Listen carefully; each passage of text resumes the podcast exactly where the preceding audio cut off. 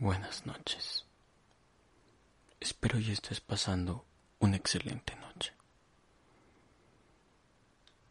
El día de hoy hablaremos acerca de las voces.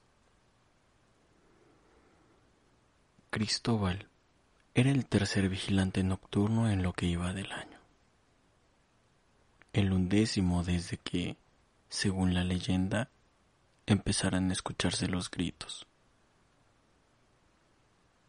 Ninguno de sus predecesores habían terminado en condiciones de contarlo.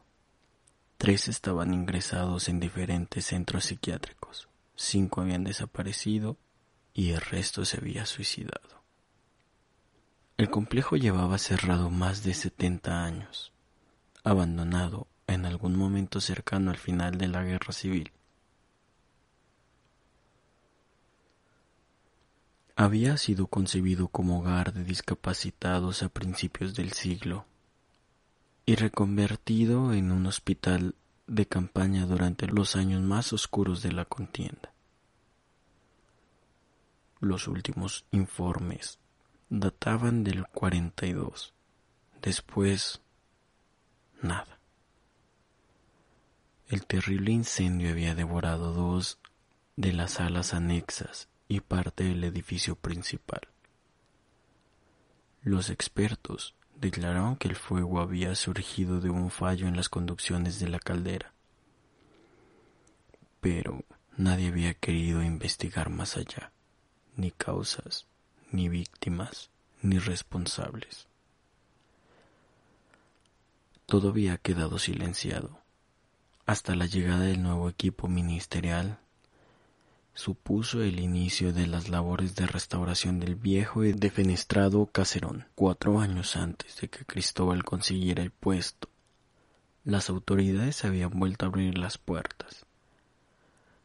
Habían quebrado los sellos, habían desenterrado sus secretos y habían dado comienzo a las voces. Aquella noche, como otras tantas, Cristóbal atravesó el estrecho pasillo con la linterna tiritando en su mano zurda y la diestra aferrada a la empuñadura de la porra que llevaba sujeta del cinturón. Solo llevaba dos meses en aquel trabajo y jamás hubiera imaginado que el terror iba a comenzar tan pronto. Le habían hablado en las voces, no le habían ocultado nada le habían explicado los misterios y los inconvenientes de aceptar el turno nocturno de vigilancia en el hospital abandonado. En un hospital, con esa historia, en un lugar, con aquella leyenda negra. ¿Qué había ocurrido entre sus paredes en el año 42? Las voces intentaban explicarlo, pero nadie sabía o más bien nadie quería hacerles caso. Los gritos no sonaban cada noche, sino solamente algunas, en las madrugadas más frías y silenciosas de la sierra. El tiempo parecía detenerse, el aire empezaba a oler a rancio, a reseco, chillidos como de reses siendo abiertas en canal recorrían las paredes del antiguo sanatorio como un filo de navaja. Siempre procedían de la habitación de la caldera, igual que el calor, el olor a sudor sucio, igual que la temperatura infernal que surgía de una caldera muerta hacia más de medio siglo. Cristóbal volvió a sentir su corazón acelerarse cuando llegó al final de la escalera. El titubeante haz de la linterna dibujó un círculo espectral en la pared de hormigón que conducía a la puerta reforzada de la sala de calderas. Empezó a avanzar muy despacio, sabiendo, a ciencia cierta, que el calor que sentía al acercarse era sólo producto de su imaginación, así como las voces, los gritos, chillidos estremecedores de niños ardiendo que ocultaban aquellas paredes, que escondía esa máquina infernal que habían hecho con ella. Los gritos se clavaban en las sienes del vigilante rompiendo su fortaleza, Pensó que, porque las autoridades no se decidían a derruir el ala de la caldera, el edificio entero, olvidar la restauración y enterrar para siempre los terrores y los crímenes cometidos ahí dentro. Entonces, las voces gritaron más fuerte. Basta, dijo Cristóbal, cerrando el puño en torno al pomo que parecía arder en su palma. Solo tenía que entrar, cerrar la llave una vez más. Así cesaría el dolor, cesarían los gritos, al menos hasta la próxima noche. Antes de abrir, ya sabía lo que iba a encontrar del otro lado. Nada. La sala iba a estar vacía como siempre, la caldera fría y sus juntas oxidadas. La vieja rueda hexagonal giraría con un quejido para callar los gritos que no pertenecían a nadie de este mundo, que no eran reales, que nunca lo eran. Realizaría el ritual. Jugaría con ellos una vez más. Pero cuando el calor y las voces desaparecieran de nuevo, recorrería hasta su garita y engulliría un litro de café, pensando en cómo redactar su carta de despido. No lo soportaba más. No quería acabar como los otros completamente loco. Su mano giró el picaporte y empujó la puerta sin esfuerzo. Qué raro, debería estar oxidada. En lugar de una habitación oscura encontró la sala iluminada, caliente, vibrante debido al inmenso calor que despedía el monstruo de acero que dormitaba en su interior. Los gritos resonaban con más fuerza que nunca en unas paredes de cemento que habían perdido sus telarañas como si no las hubieran ganado nunca. Los tubos de metal que recorrían el suelo y trepaban hacia el techo aparecían relucientes como recién bruñidos, y hasta la última de las herramientas estaba colgada en su sitio.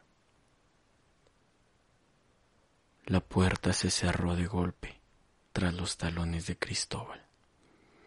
En el centro de la habitación, la calabaza de acero apareció. La calabaza de acero parecía mirar a los ojos del vigilante. Un fuego infernal se sacudía en su interior, golpeando el cristal del ventanuco redondo de su única puerta.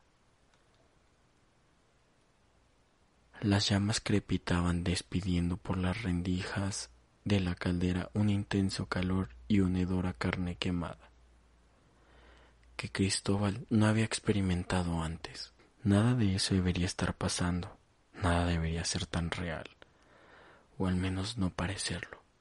Sin embargo, el sudor se deslizaba por su piel.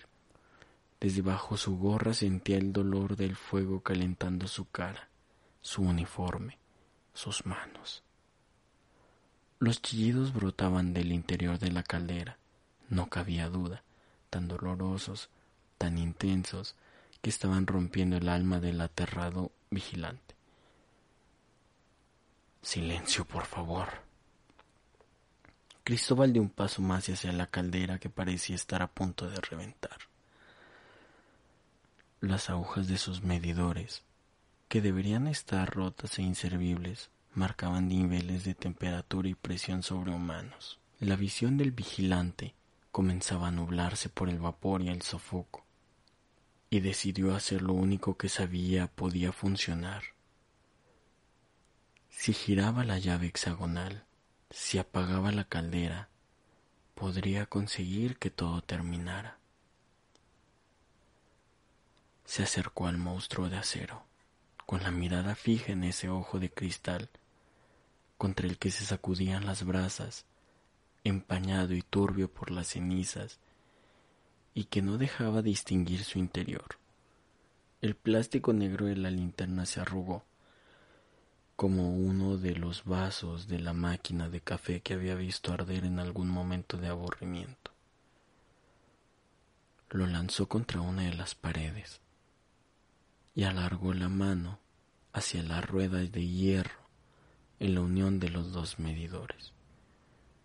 Está muerta, lo sé, gritó para sí al borde de la locura, consciente de que si conseguía hacerla girar, y lógicamente aquel infierno cesaría.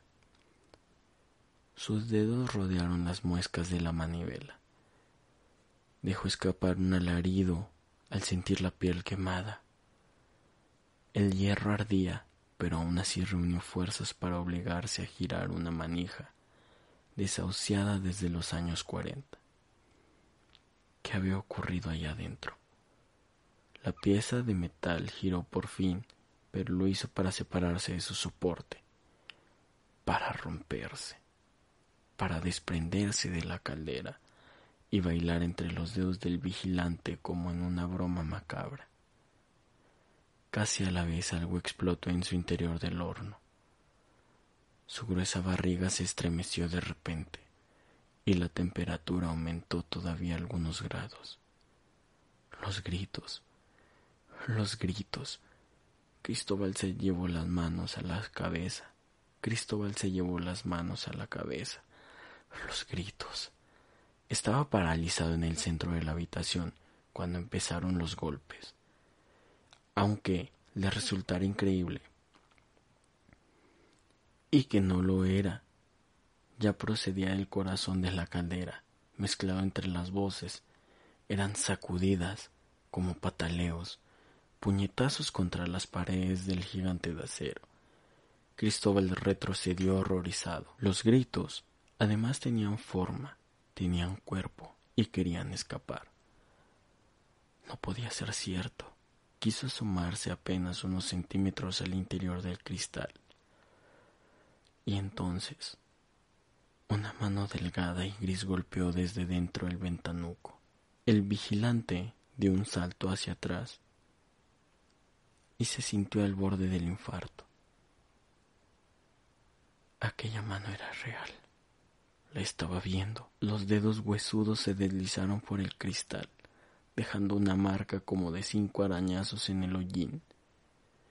Había gente ahí adentro. Era cierto. Había gente abrazándose viva.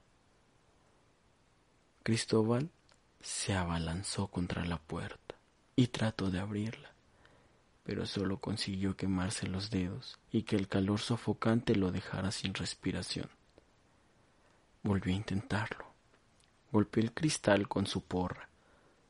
Buscó entre las herramientas con qué forzar la maldita caldera, pero todo fue imposible. Aquellas personas estaban quemando ante sus ojos sin que pudiera hacer nada para evitarlo. Entonces, los gritos cesaron. Y de alguna manera, Cristóbal lo entendió todo. Aquellos condenados no estaban intentando salir. Ya estaban muertos de todos modos. Se dio la vuelta hacia la caldera y encontró la portezuela abriéndose lentamente. Distinguió las sombras retrocediéndose entre las llamas, brazos, torsos, ojos que le buscaban, ojos que lo encontraron. Echó a correr hacia la puerta de la habitación mientras a su espalda, una pierna ennegrecida surgió de las fauces de la caldera. Un ser calcinado salió de su interior, luego otro. Vestían jirones quemados de batas de hospital que debieron ser azules y presentaban vagamente forma humana. El vigilante chocó de sopetón contra la puerta y contra la realidad al mismo tiempo. Aquella puerta no iba a abrirse nunca más, al menos para él. Chilló como no había chillado nunca y lloró como un niño antes de que la mano caliente y descarnada le agarrara por los pelos y le diera la vuelta. La forma le miró con su único ojo, cabeza sin pelos y pustulas por todo el cuerpo. Detrás de él esperaban más, cráneos raspados, cicatrices, puntos de sutura, sangre de encías y globos oculares. Enfermos, todos estaban enfermos, el fruto de la ignorancia, del miedo, de la crueldad y de la matanza. Le miraron durante unos segundos y él leyó la venganza en sus rostros. Sacrificio. Escuchó, no supo bien de dónde. El olor de sus propias heces se confundió en su cabeza con el de la carne quemada, el de los brazos y manos que le agarraron y le levantaron del suelo, que arrancaron su mano del picaporte de la puerta cerrada, de su último asidero con la realidad. Gritó en busca de auxilio, pero sabía bien que nadie iba a oírle, igual que sabía que nadie iba a encontrarle, que lo darían por desaparecido como a los otros vigilantes. No había podido escapar a la caldera, no había podido eludir la purga de los pecados de otros.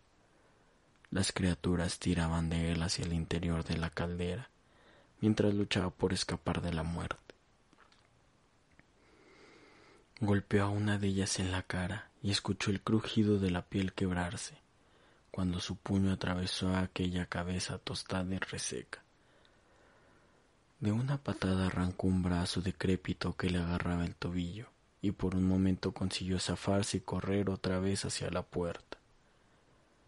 Pero las criaturas doblaron su esfuerzo, más y más de ellas brotaron del interior de la caldera, que parecía vomitar cadáveres calcinados. ¿Qué había sucedido ahí adentro? Los enfermos volvieron a balanzarse sobre él. Le agarraron quince brazos, treinta manos despojos de mujeres y niños le asieron del pelo y le mordieron las manos. Los hombres más fuertes le levantaron del suelo y le cargaron en volada hacia las fauces abiertas de aquel horno. Mal parto de las mentes enfermas de hombres supuestamente cuerdos. Las suelas de los zapatos del vigilante se derritieron como goma, y los dedos de sus pies ardieron en llamas.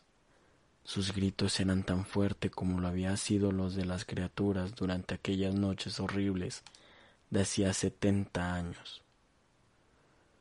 Sus tibias crujieron, las rótulas estallaron, y sus muslos se llenaron de ampollas sangrantes. Los testículos de Cristóbal reventaron y empezaron a brotarle llamas del abdomen, estómago y demás vísceras entendidas, pero no consiguió morir. El humo encharcó sus pulmones, pero la asfixia tampoco acabó con él. La piel de sus manos se desprendió del hueso y se arrugó hacia atrás como un calcetín. Con medio cuerpo dentro de la caldera, los globos oculares saltaron de sus órbitas y su cabello ardió como un manojo de bengalas. Las criaturas entraron en la caldera detrás de él. Se sentaron a su alrededor en el centro de las llamas. Le miraban, le oían chillar, le observaban consumirse. Entonces sus voces se unieron a la suya voces estremeciendo los cimientos del viejo sanatorio, los crímenes del pasado, las raíces de un mal ancestral,